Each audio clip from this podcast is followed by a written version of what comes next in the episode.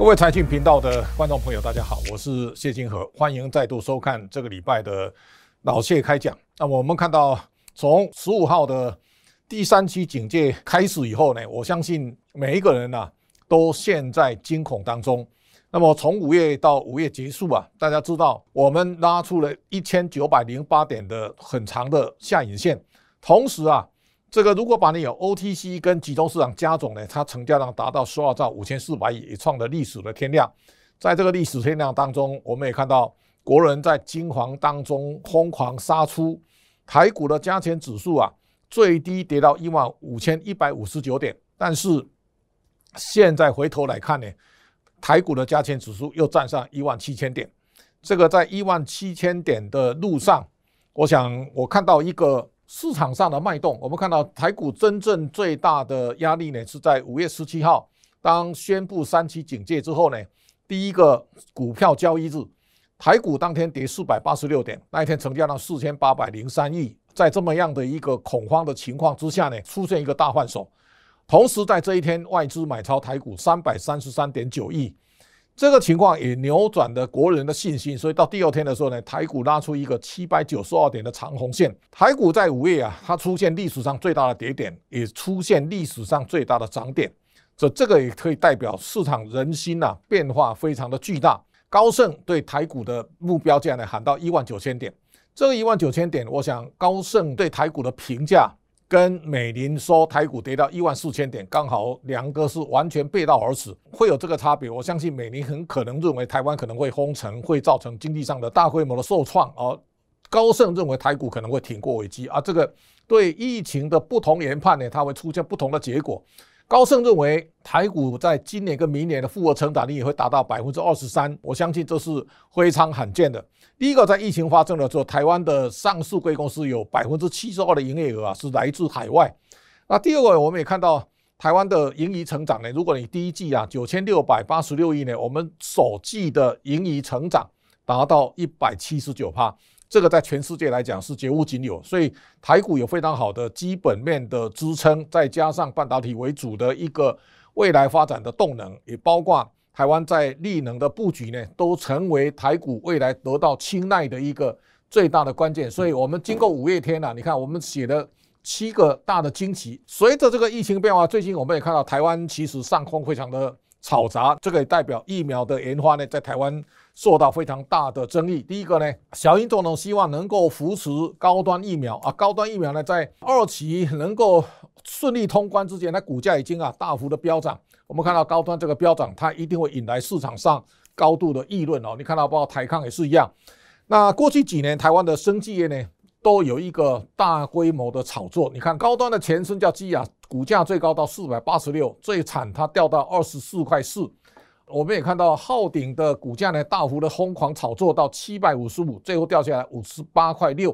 情况都非常惨烈哦。这当中我们也赔掉翁启卫先生的一生的清誉哦。所以在这一轮当中啊，国产疫苗能不能正式上路，我相信大家高度关注哦。这个时候呢，我们看到民间有非常多的团体，他们跳出来要买疫苗。大家也知道，疫苗不是一般的商品，这当中啊，包括国家的授权。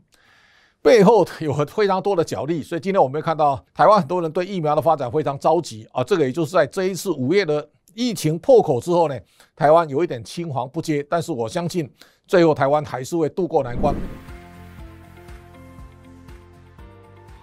我们稍微来看一下，台湾每一次在发生重大灾难的时候呢，其实大家焦点都放在一个点上，但是这个焦点一经常都会过度的被夸大。我记得在一个多月以前，我们看台我们台铁发生这个铁路的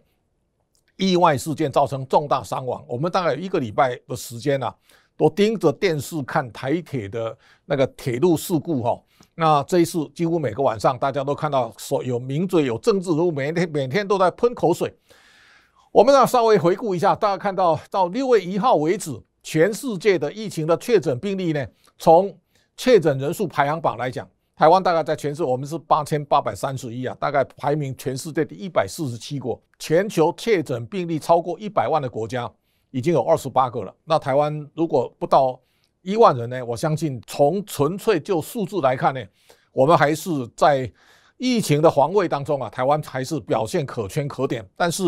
相较于去年一整年当中，我们经常保持零确诊，现在突然出现几百个确诊病例的时候，大家会非常的恐惧。这个是在最近一段时间大家所看到一个情况。那但是大家可以想见得到，如果你跟亚洲其他国家来比的话呢，日本现在七十四万多哈，那印尼超过一百八十万。印度当然不得了，印度是已经到两千八百五十几万了。那土耳其呢也到五百多万了，这个相对来都高的。那我们比较喜欢跟南韩比，那现在十四万多啊。那台湾现在如果这个情况，我们跟越南呢，现在越南是七千六百多，大致上都在伯仲之间。但是大家可以想见得到，疫情最终总会过去哦。现在呢，美国的状况渐入佳境，美国现在。现在的景气复苏啊，也变成未来的焦点。我们先看到，当疫情发生的时候，你第一个要先看看，你看到消息面非常恐惧，但是真正的状况怎么回事呢？我最近在脸书发表一篇文章，叫《台湾的真正定海神针》。这个定海神针叫新台币。新台币在大家非常紧张的时候呢，六月一号台币大幅升值，盘中最高到二十七点五。我相信这是台币从一九九零年到现在为止。台币最高的升值的一个价位啊，当台湾非常恐惧的时候，大家可以稍微想象一下，前一阵子啊，大陆的军机啊飞上领空，频频绕境，大家都认为台湾风雨飘摇，这个台湾情况严重啊。但是你看到台币在过去这一年多啊，不断的在升值。这一次在疫情失控，大家非常惶恐的一个关键时刻呢。新台币仍然持续在升值啊，这样一个升值的底蕴呢，也告诉大家，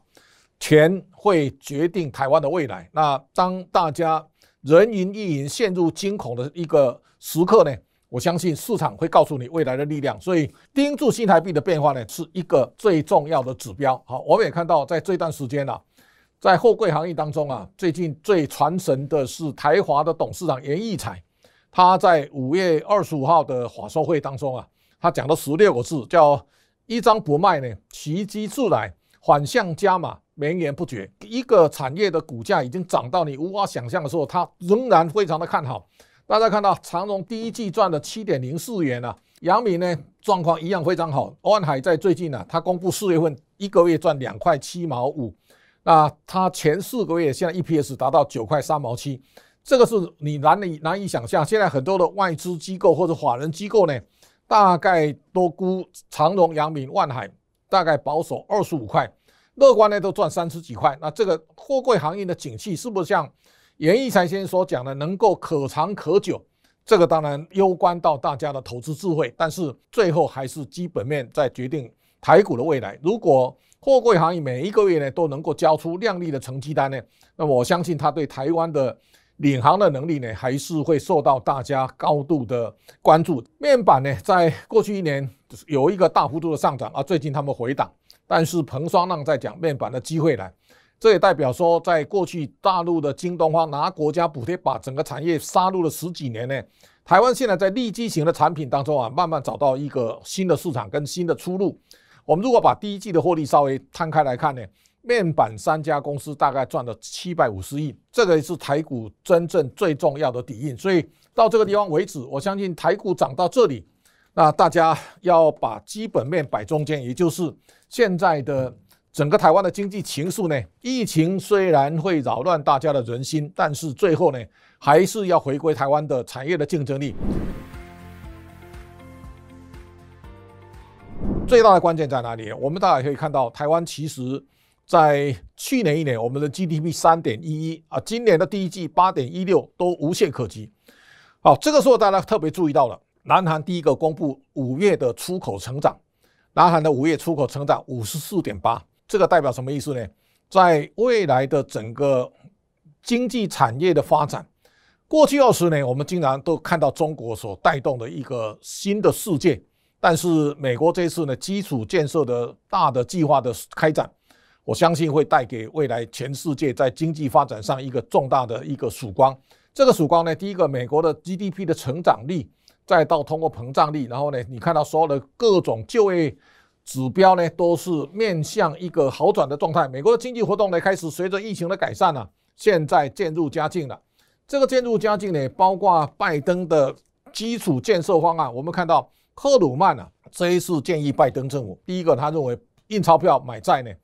政府可以不用还哦，这个是美国印钞票的国家，所以他说不要收表。第二个呢，纾困的一点九兆跟振兴方案呢，他说规模跟强度越大越好，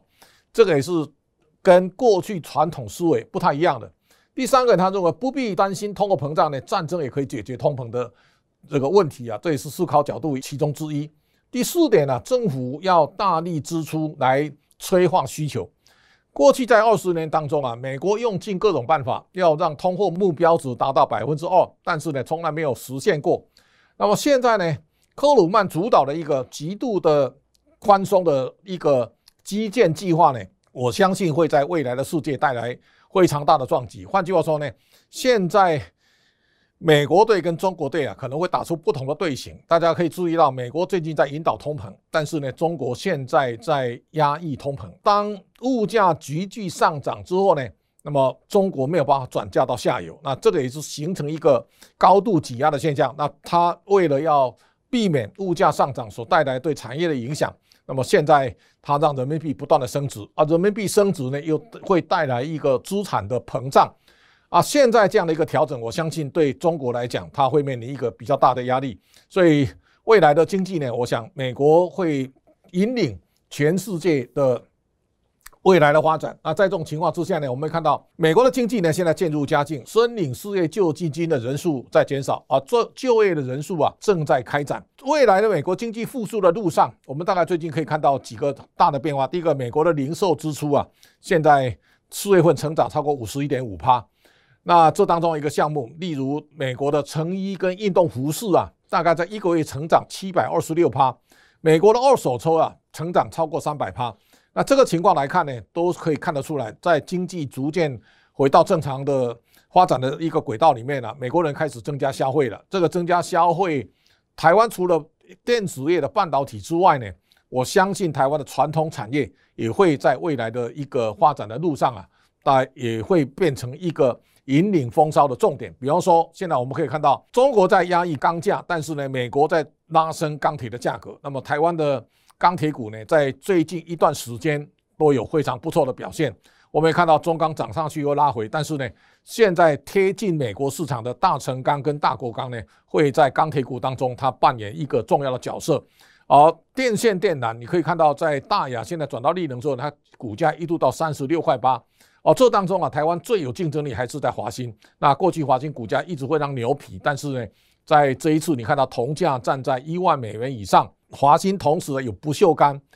都会成为市场上重要的焦点。而在纺织呢，在先前一段印度疫情造成棉花价格的上涨之后呢，啊，纺织股一顿急涨。那么现在在调整，但是呢，看起来包括尼龙系列，包括类似像吉盛啦、巨龙啦、这个东龙兴业啦，或是这个力鹏，看起来他们都有渐入佳境的机会。所以大家可以想象得到。台股在过去这段时间，我们去年一年呢以电子股为主流，那今年看起来台湾的传统产业呢，这一次航运股是重中之重哦，它慢慢已开始影响到台湾的钢铁业，也包括台湾的石化业。最近我们注意到北海布伦特呢已经到七十块美元以上了，我相信对石化业呢会带来一个推波助澜的效果。从石化业到纺织到电线电缆，那么我相信这个是另外一扇窗，也就是说。在美国景气带动复苏之下呢，台湾的传统产业会成为市场上另外一个资资金重要追逐的焦点。所以我相信，